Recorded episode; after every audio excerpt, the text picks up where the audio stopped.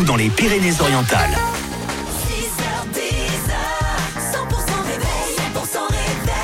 Bonjour tout le monde, tiens ça faisait 4 ans que j'avais pas donné cette date, nous sommes le 29 février, bonjour Karine.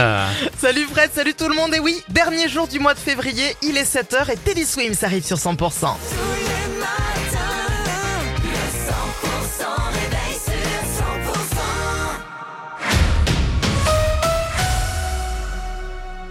S'informe avec Margot Alix. Bonjour Margot. Bonjour Karine, bonjour à tous. Un squelette presque complet découvert à Perpignan. Cette macabre découverte a été faite en fin de semaine dernière près de la prison et la personne décédée a pu être identifiée, Pauline Chalère. Oui, la dépouille a été découverte à l'état de squelette vendredi dernier près de la prison de Perpignan. D'après nos confrères d'Actu, les ossements auraient été découverts en bordure du quartier Mayol. Une enquête a été immédiatement ouverte pour recherche des causes de la mort confiée à la police nationale. De nombreux prélèvements ont été effectués et adressés à des laboratoires pour identifier le corps avec certitude, précise le parquet, qui n'a pas donné plus de précision pour l'instant sur l'identité de la victime. Et toujours d'après nos confrères d'Actu, le décès pourrait remonter environ 5 ans. Mobilisation des agriculteurs en Espagne, le mouvement continue aujourd'hui et Vinci Autoroute a annoncé que la fermeture de l'autoroute A9 dans le sens France-Espagne est prolongée à la demande des autorités espagnoles et françaises. L'autoroute reste donc fermée aujourd'hui à la circulation entre le CAT et la frontière espagnole.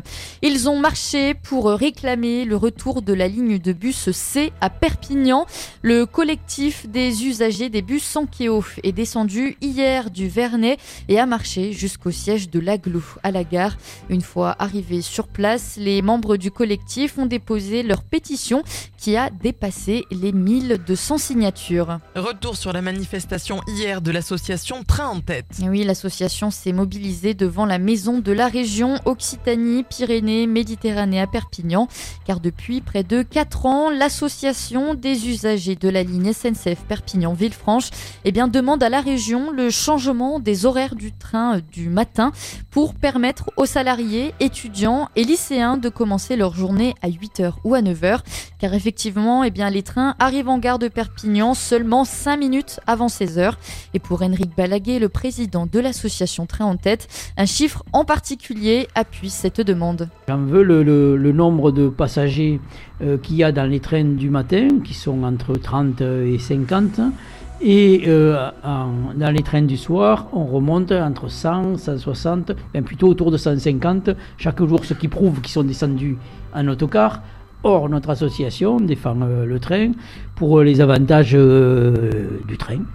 La sécurité, l'écologie, le confort et peut-être bien d'autres choses.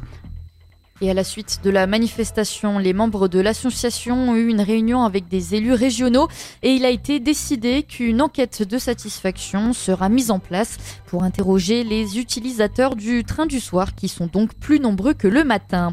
Et du rugby dans l'actualité, le pilier droit de l'USAP Pietro Secciarelli, blessé au mollet depuis le 11 février dernier, va rejoindre la sélection italienne ce dimanche.